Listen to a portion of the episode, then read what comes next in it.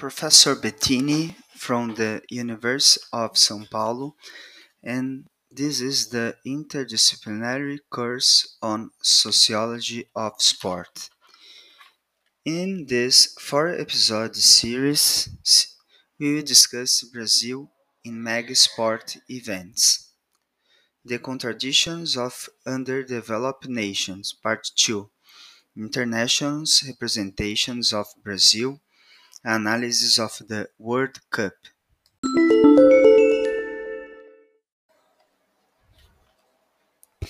Part 2 International Representations of Brazil Analysis of the World Cup. Despite some exceptions, we notice certain similarities among the media outlets in the period. The early stages of the events saw tendencies for the outlets studies to doubt the event's feasibility, with concerns raised about issues such as infrastructure, protests, corruptions, and violence.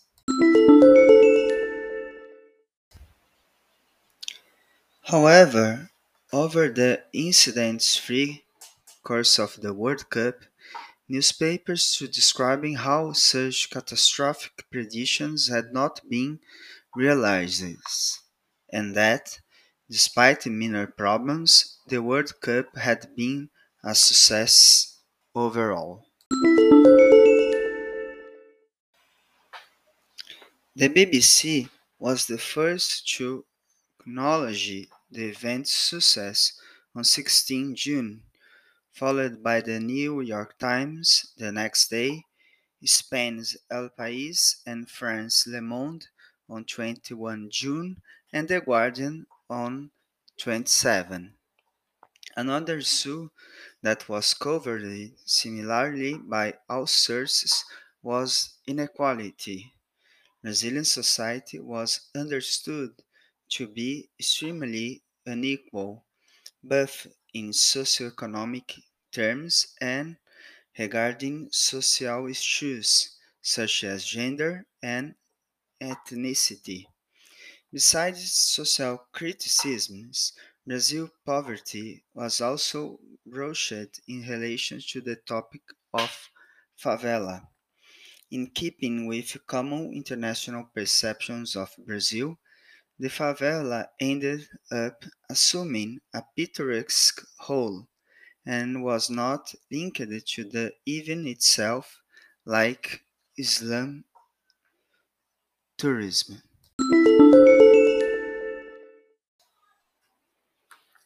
Outlets often distanced themselves from the perceptions of the favela as a place of poverty and presented instead an idealized image that was taken to be atypical of Brazilian culture.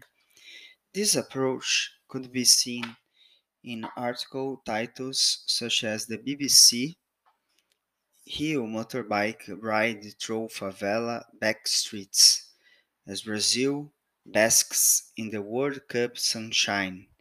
You can get a feel of for Rio de Janeiro by taking a hair hazing motorbike ride through its back streets. And The Guardians. Favela residents make World Cup work for them with homestays for fans.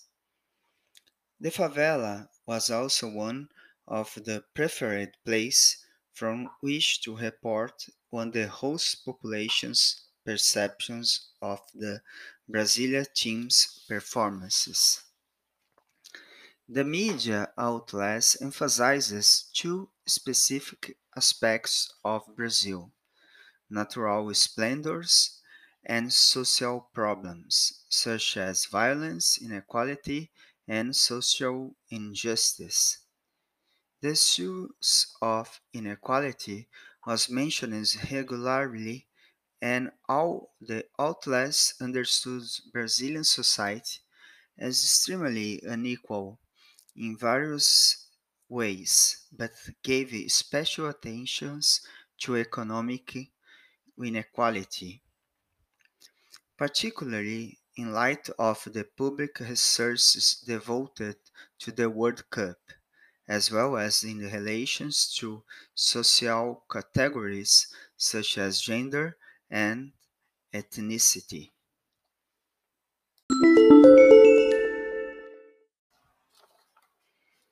Brazil's image as the football nation was also mentioned frequently, as the vehicle emphasizes Brazil's unique relationship with the sport.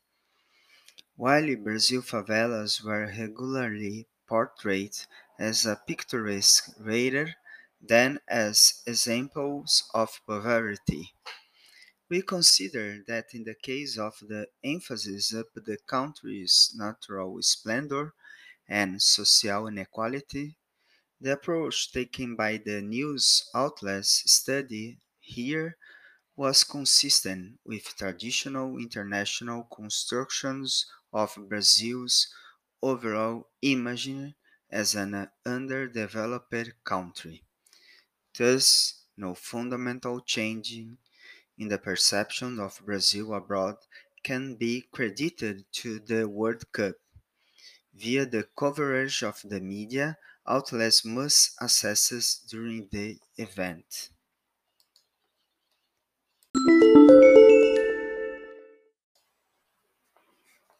On a more superficial level, a discernible change can be observed in the updating of Brazil international imaging. Give the significance to which the task of hosting of an event such as the FIFA World Cup has grown since the 60s.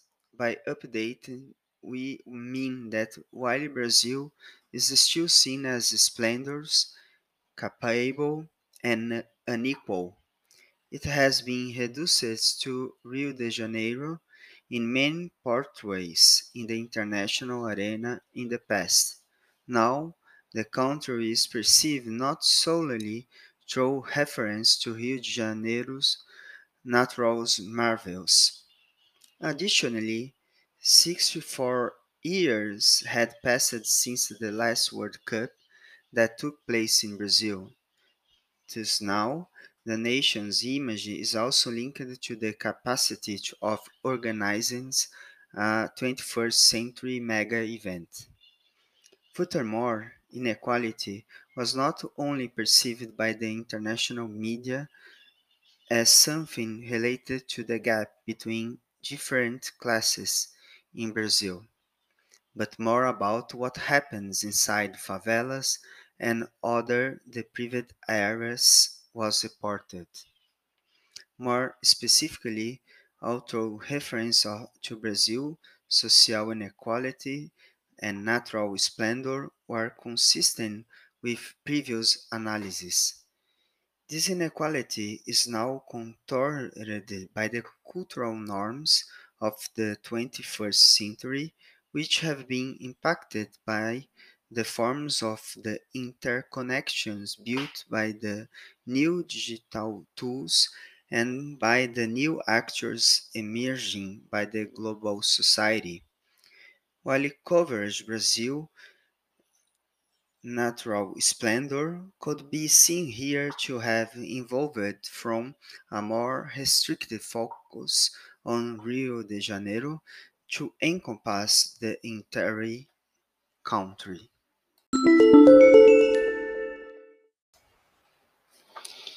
Therefore, in the World Cup, promoters and the Brazilian government intended to the to fundamentally modify Brazilian international media as an underdeveloped country. Our analysis suggests that this the goal was not accomplished. Given that that the perceptions of foreigners have historically played a significant role in the formation of the Brazilian self-image. It's worth noting that Weir's early outsider made more simplistic observations through guidebooks, for example, The themes explored here related to more contemporary issues in Brazil such as its capability or inequality. Overall, it can therefore be seen that the image of the country abroad was not significantly altered but it was updated.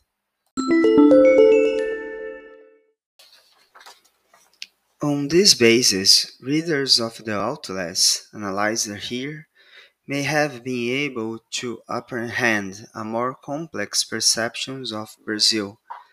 According to the sheer range of articles produced by the vehicles on a broad range of topics, although these conclusions highlight the prevalent ways in which Brazil was represented in the international media during the stages of the event.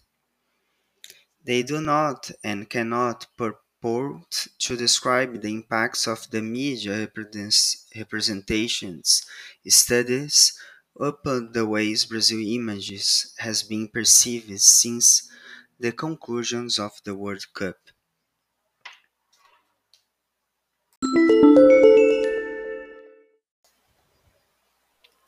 In the next episodes, we will discuss international representation of Brazil in Rio.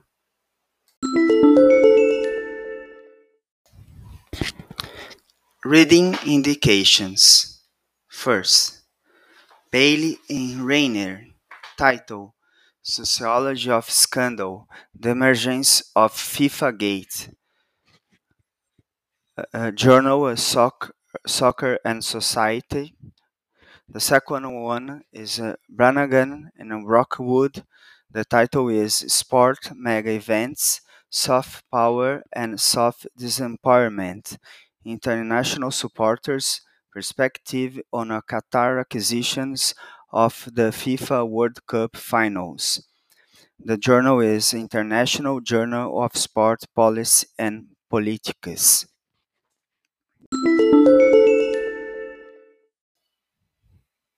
This was another episode of the Interdisciplinary Studies in Sociology of Sport course. I'm Professor Mark Bettini, and I will see you in the next episode.